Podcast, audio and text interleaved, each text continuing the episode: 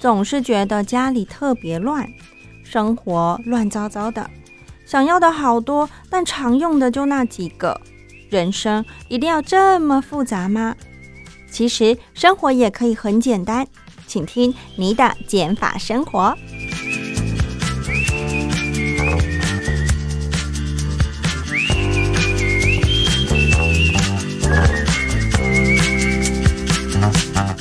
好的，那么这一集呢，我们要来聊拉筋。通常我们在运动之前啊，或者是之后，大多数一样还是会做个暖身操吧，什么手环、脚环啊，脖子扭动啊，大家有没有印象？可是究竟运动到底在拉什么筋？怎么拉筋才是真的有帮助的呢？今天一样邀请玲玲来跟我们分享，从物理治疗师的观点来做切入。欢迎玲玲。Hello，大家好，我是玲玲。玲玲问你哦，运动到底在拉什么筋啊？哪条筋呢？其实我们真的很常被人家问说，哎，这个是在拉筋吗？这是这一条是什么什么筋？嗯，这其实“筋”这个词呢，它其实是来自于中医或者是比较传统的医学。那呃，筋呢，在呃中医里面，于西医的角度去看它，其实是所谓的肌腱或是肌肉。那在解剖学上来说，我们在伸展的啊，其实哎，不是所谓筋骨或经络，而是所谓的肌肉或者是肌腱。那这两个东西，其实肌肉呢，会很像我们在吃的那个猪肉好了，嗯，那肌腱就有点像是呃脚筋那种半透明的那种东西啊，Q Q 的那个，就是它很有韧性。嗯，那大家就可以想象说，啊，这两个东西结构其实是连在一起的，然后它会连接到我们的骨头上。所以说，我们的身体在做动作的时候，就是透过肌肉产生拉力，然后拉动我们的肌腱，再拉动我们的骨头，产生一个动作。比如说，我们要抬手好了，就会透过这样的流程去做。那在运动前，我们拉筋啊，其实它的概念就是要增加我们的。核心体温，还有增加我们肌肉的延展性和弹性。嗯，它最大的好处其实是可以预防我们后面运动产生一些运动伤害。因为当我们可能假设我们久坐很久，好了，我们的身体其实会呈现相对僵硬，或者某些筋膜它的水分会降低。那这样在这样的状况下，我们如果突然去做一个活动的时候，身体可能跟不上我们的动作，可是又硬要做，那就会出现可能拉伤，嗯，或者是。可能哪一个位置会有刺痛啊，或是呃长期累积下疲劳跟发炎的问题，所以在运动前会透过像是伸展来去做一个暖身，是为了预防后面的运动伤害。那如果是运动后，我们其实也说啊，你有没有拉筋啊？你有没有做这样？舒缓的部分，其实这个时候我们在做这些拉筋，就是为了要降低肌肉的张力，让它可以达到放松的效果。嗯，那呃，在运动后的这种伸展呢，我们通常会比较强调的是时间要做的足够长。因为如果像大家小学的时候，可能就一二三四五六七八这种动作，其实这样算下来根本连八秒都不到，对，超快。嗯，对。那在这样子大概五秒钟，我都叫做它是摆个 pose 而已，其实就是一个没什么实质上神经肌肉反应上面生理的效果，嗯其实会比较明不明显。所以如果我们真的要达到一定的伸展效果，的话，在我们美国运动医学会里面，他其实也有特别建议到说，我们要拉足大约三十秒到六十秒的时间，这样才是足够的。所以大家下一次在拉筋的时候，可以拿表出来。嗯，认真的看着秒针走三十秒，你就会发现其实三十秒比你想象中还要久呢。就是觉得，嗯，怎么还没完？跟我平常拉起来怎么感觉差那么多？是一个动作就三十秒吗？对对，一个动作就三十秒。哦，嗯，没错。所以大家其实可能那个一二三四五六七八那个东西，其实就要拉到三十秒才是够的。嗯，对对对。那要拉几个动作啊？拉几个动作就会取决于你是做什么样的运动。嗯，比如说我们会特别强调是，你这个运动会用到的主要肌群，在运动前跟运动后，其实都要针对它去针对这个肌肉设计的动作来去做拉筋。嗯，对，比如说你今天是嗯短跑冲刺的选手。那跟你等一下是打排球的选手，嗯，这两个运动来说，你要动做到的动作就会很大的不一样，嗯，对，比如说排球，我们就会针对肩膀还有弹跳力这两个部分，可能肩膀肌群、小腿肌群这边要去做热身，那还有蹲的动作也会强化大腿前侧。可如果你是冲刺的话，下肢一定会居多，嗯，然后还有躯干旋转这样子的动作就会居多，所以呃，还是会取决于你后面做的动作是什么这样子。那如果像短跑的话，它手部的暖身，嗯，会需要吗？其实也会需要的，对，因为其实手部也会带动我们跑步的速度。哦，只是主要下肢的时间要更拉长一点，或者是更精准一点点，就是每一个肌群要做的更细节。那如果硬要比的话，事前的暖身拉筋比较重要，还是事后运动完之后的收操比较重要？硬要选哦。哇，真的很难选。以我良心的建议，两个都重要了。对，因为各自有各自的效果。是对。那嗯，取决于这个运动对你来说的强度跟熟悉程度吧。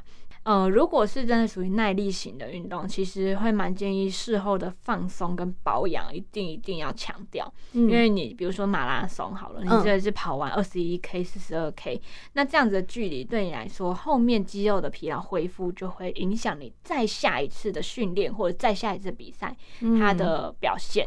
所以这中间的照顾跟保养就很重要，不能让它一直累积的那个疲劳不去处理，那这样下一次就很可能直接受伤给你看。这样，那我问玲玲。嗯，如果我们不拉筋好了，我们没有收操，没有暖身，会怎么样吗？会怎么样吗？这个这东西就很有趣。我说不会，好像也不是。但是哪一天真的怎么样的时候，就有可能是因为这个原因。对。但如果真的是很休闲运动的话，你说不拉筋会怎么样吗？一定很多人不拉也没怎样。对对。但是如果哪一天受伤了，那是不是有可能是因为我们没有拉筋？对，所以要怎么去区分这个原因来自于哪里？我们只能选择。做到最好的预防，嗯，养成这个习惯，对对对，那全部都做好了。那如果真的发生，我们再来探究到底是什么原因。但当我们这些都没有做到的时候，它的机会跟风险一定会大幅提升。嗯，对啊。那通常我们运动后的隔两天，有时候都会，或者是特定的部位会乳酸堆积，很酸痛。嗯嗯，这个跟有没有好好拉筋有关系，还是跟本身肌肉量不足有关系？这个就要看，呃，先回到乳酸堆积这件事情本身了。其实。其实我们运动后的酸痛通常会出现在第二天或第第一天或第二天后嘛。这个东西我们的学名叫做延迟性的肌肉酸痛。哦，那这个东西本身其实就不是乳酸堆积，但是从小大家都这么说，所以我一直以来都搞错。对，就觉得啊好酸了，我这边乳酸很多，其实不是的。OK，好，那究竟是什么，对不对？对我很好奇，快点纠正我。其实，在这个酸痛的过程啊，它是我们肌肉纤维小小的撕裂伤。嗯，比如说我们一块肌肉是五百根的吸管绑在一起好了，那每一根的吸管上面又有小小的分支，一节一节的。那这个吸管如果在一节一节在运动的过程中出现一些疲劳，或者是用力的过程出现小小的撕裂伤，嗯，这个造成的疼痛或者说酸痛。还有组织液的堆积，就会是我们呈现出来的肌肉酸痛。铁腿这种，嗯，对，所以其实铁腿这个不是我们所谓的乳酸堆积。那乳酸这个东西，它是一个代谢废物，没错，但它通常在我们二十四小时内就会被身体代谢完毕了。对，所以它其实会一直在我们循环里面就被呃处理掉，所以不会是我们持延迟性的酸痛的来源啦。对，那当我们已经出现铁腿，或是说哦，真的，一碰到或是下楼梯都会抖。一碰到就会痛，这样子的状态的时候，其实拉筋是呃可以辅助，但是我不会非常强调你要把它拉到很彻底的一个动作，嗯，因为在拉的过程其实就会把肌纤维做一个拉扯嘛。那如果它只你现在已经知道它现在是有一些微微小的撕裂伤了，那如果是过度的拉筋、过度的拉扯，其实对它的恢复并不见得会有很好的帮助。反而是二度伤害，有机会。对，如果你做过头，可能哎反而拉伤等等是有机会的。对，所以在这个如果已经铁腿或者已经酸痛的状态下，我反而会建议我们可以透过更温和的，比如说呃像是一些按摩方式，嗯，按摩，然后或者是泡冷水、泡热水等等这样子的方式去做缓和。还有一些是主动的放松，比如说我们做轻量的活动，比如说你原本是冲刺。那如果用一个很轻量、很慢速的慢跑，这样子去缓和那个酸痛，其实是会有帮助的。因为我们肌肉在做运动的过程，它会去呃收缩跟舒张嘛，那在这个过程，它就会增加我们的代谢循环，嗯，它就会让我们的呃酸痛啊等等可以被代谢的更快，这样子。所以就算有好好的呃拉完筋，时间也充裕，也有可能会。你说的延迟性肌肉酸痛，对，这也也是有有可能的，有可能的，对对对，只是说它的疼痛或者说酸痛程度有机会因为完整的拉筋而下降。原来我一直以为 这两个东西是一样，但其实不同，不太一样。乳酸堆积是不会痛的，它就只是一个废物的产生。哎，对，可以这么说。对对对，它就是一个物质。那为什么我都会有一直联想这样的观念呢？还是因为从小大家都是这么说，我到进这个行业前我也都是这么认为的。哇，对，所以大家就想说，哦，我就是乳酸堆积，因为这个乳酸听起来就很酸，所以就觉得听起来一切都很合理，就莫名其妙把它连接在 一起了。对，蛮常见的迷思。嗯，对啊，对啊。讲回来拉筋好了，正确的拉筋啊，如果我们刚刚讲的都是运动前跟后嘛，嗯，平常假设我们没有运动的时候，我们也需要拉筋吗？其实我还蛮建议没运动的人更需要拉筋，因为其实没运动通常在干嘛？就坐着嘛，对，然后不动嘛，对，看电视追剧嘛，对不对？对。那这些不动的状态下，我们想象我们的肌肉在干嘛？是不是也不动？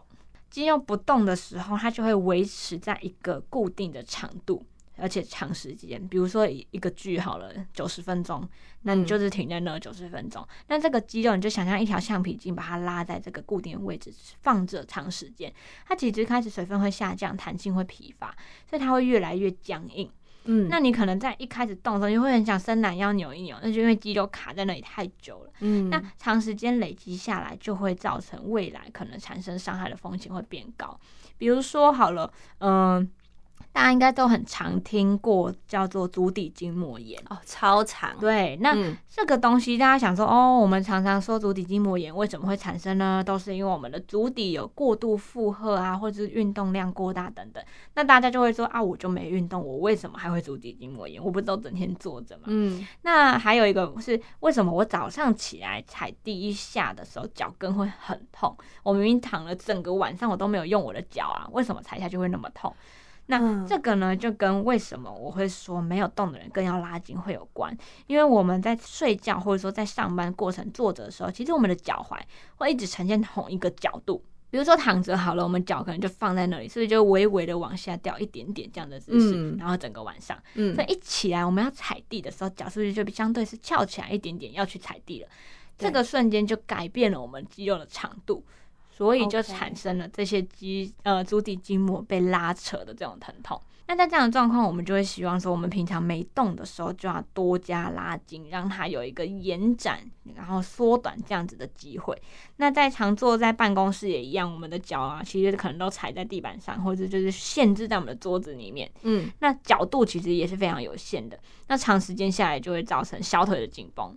然后第二个久坐也会造成，是我们大腿后侧叫做股二头肌，大腿后侧的肌群会从屁股一路往后走到我们的膝盖后侧。嗯，那膝盖一直弯着的时候，这条肌肉就一直被缩短，然后停在那里。所以不管你坐哪里哦，你在捷运上坐，你在公车上坐，你在办公室坐，凡是坐着，膝盖弯着。它就是处在这个短的状态，那你在站起来走路的时候，它就要再被拉长，所以长时间维持在短的状态，它就越来越紧绷。那紧绷之后，如果又再去活动或者是做一个动作，就很容易可能拉伤，或者是呃产生一些就是哦后侧很紧绷的疼痛问题。所以如果可以，比如说我们工作个一个小时，设个闹钟起来伸展拉筋走路。茶水间晃一晃，楼梯走一走，这样都是好的事情。这样子，嗯，上个厕所也行，对，上个厕所也都是。那有没有推荐呃适合拉筋的姿势？假设他没有运动的时候，日常的拉筋最常见，好了，看电脑来说几个标准的，最需要其实是扩胸这样子的动作的拉筋。嗯，因为你可以想象，我们所有的动作啊，滑手机也好，全部都发生在身体前面。对，没有人会往后做事。哦，对呀，因为看不到嘛。对，所以其实我们会很需要，就是可以有机会让手放在身体后侧一点点，去把胸廓、胸口这边的肌肉打开来、拉开来。所以会，我们可以手放在墙壁上，然后去做像是投降姿势，然后把胸廓拉开，像扩胸这样的动作。嗯嗯，那这个伸展对于我们肩颈酸痛啊，或是呃手的手很胀啊、很紧绷啊这样子的帮助都是很大的。这是上半身很 key point 的一个拉筋方式。嗯，那下半身的话就会很强调，可能是。大腿后侧跟小腿后侧，那大腿后侧的拉筋方式其实坐着就可以做，比如说我们把屁股呢坐到椅子的前三分之一就好，然后一只脚我们就是打直，然后放在地板上，脚尖勾起来，好，然后我们把身体挺直之后啊，整个身体直直像一块板子往前倒，往脚尖的方向倒。那这时候要记得保持膝盖是直的，这有点像小时候我们在做坐姿体前弯那样子的概念，往前伸，往前伸。对，但是大家坐姿体前弯背都是非常驼，因为你只要往前就可以往前。但我们现在想要强调的是，身体越直，你会发现其实只要往前倾一点点，你就可以拉到后侧了。所以会想象屁股也是有一点往后延伸、往后翘，这样子去往前拉。就可以拉到腿大腿后侧，嗯，对，那这是坐长久坐人会需要的。再就是小腿后侧，那小腿后侧的话就是很简单，我们可以做一个弓箭步。比方说我们要拉左脚的小腿，好了，我们可以面向墙壁轻轻扶着，或者是抓着扶着椅背也可以。然后我们把左脚往后跨一大步，然后将左脚的脚跟踩在地板上。脚尖转向正前方，因为我们脚通常一开始往后踩，脚尖都会外拔，对，所以要刻意把它转正。然后呢，这时候再把右脚往前弯，做一个弓箭步，左脚保持大直。那左脚膝盖打直的状态，脚跟不离地，就可以把我们的脚踝后侧一路到小腿肚这边，只把它的肌肉绷紧，就可以达到我们放松小腿后侧的效果。这样子，为什么李宁要特别强调左脚的脚尖不要外八，要摆正呢？嗯，这个会跟我们肌肉走向有关系。嗯，当我们外八过去以后，其实我们的肌肉会有一个旋转。那就会拉不到整片，因为我们的小腿这个肌肉是分左呃内跟外两区。对，那我们转掉以后，其实大家可以试试看，有转跟没转。那个疼痛或酸痛程度就差非常多，拉的那个张开的程度也有差，对，就会差很多。哦，我我有印象是以前我曾经学过瑜伽课，嗯，然后老师都会特别强调说，你后脚的这个脚趾头，他还会讲说，你第二根脚趾头要往朝前哦，就是这样的特别的提醒。那我那时候也不知道为什么，我就只知道哦，好，那就照老师要求。我现在才知道，原来就是怕肌肉的这个旋转不必要的旋转过多。关节也是，关节也是，关节的旋转也是。还有，其实本身对于你要拉到这个肌肉，它其实本身就有一个 A 到 B 这样的角度。那如果你的 B 点歪掉，那个拉力就不见了。哇，很多很小的细节，没错，这很容易一不小心就忽略。对，所以小时候做那个一二三四五六七八，那个时候其实很多动作都是模仿，看起来很像，我就做。根本就在乱做，没错。所以常常我可能在教客户啊，或者因为我现在有接触一些体育班小朋友，我会特别强调他们要注意这些细节。啊，那是不是老师也要这个稍微的与时俱进啊？如果可以，当然最好啊。嗯，对，就要融入大家生活，吧这些正确知识从小教起。对呀，要不然大家都以讹传讹，一直做错的，然后做到长大了还在这样做。对，嗯，没错。所以听众朋友们听到也算是有福气，就至少知道拉筋这个事情不可以马虎，不是只有运动重要而已。是是是，没错没错。好，这个是以上拉筋的分享。玲玲有没有想要另外补充的东西呢？嗯。另外补充的话，大家可能前阵子，或是说我们有听过，在运动的领域里面有一个叫做动态暖身或动态伸展。那它跟我们一般就是停在那边三十秒这样的动作，其实是有一些些不同的。那它比较强调的就是我们的伸展过程是让肌肉先用力，然后再拉长。然后拉长后再用力，这样子的一个动态的状态，那它的好处就是可以增加我们的肌肉弹性。嗯，对，听起来就是一直在缩放、缩放的过程。对，那它最主要使用的时机都是在我们的运动前作为暖身。所以，当我们如果要去做暖身的话，如果可以选择静态停在那边三十秒拉筋的热身方式，跟动态拉放、拉放这样动态呃的伸展方式。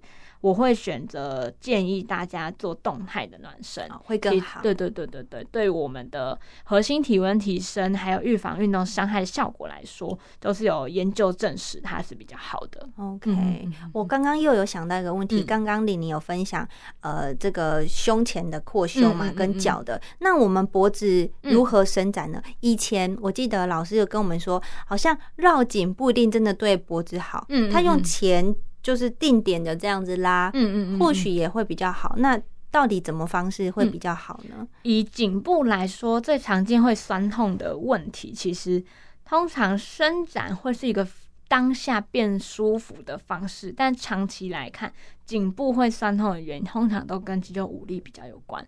对，所以其实我们可以透过伸展去调整这边的紧绷，没错。但长期还是要做一些些肌力训练，脖子也是要的。对，没错，是肩颈这边的肌肉。对，所以我们在做，如果真的是暂时性的疼痛，其实是可以透过，比如说我们要放松左侧肩颈的话，我们可以把左手放到背后。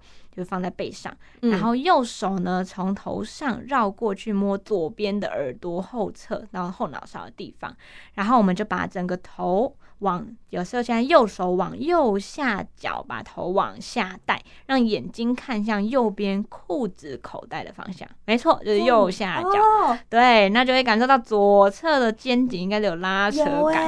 对，这就是我们如果急性真的不太舒服，可以先去做这样的放松。哦，有有拉到的感觉。然后要小心，就是有些人很紧嘛，然后拉完然后回来就很开心的弹回来，结果就拉伤了。所以慢慢回来要慢一点，不要太快乐这样。好好好。还有更多的内容，如果听众朋友们想要有图像化看的话，那就是到玲玲的这个 IG 去看，有更这个显而易见的图片，直接有图片可以跟大家分享。好，谢谢玲玲，谢谢。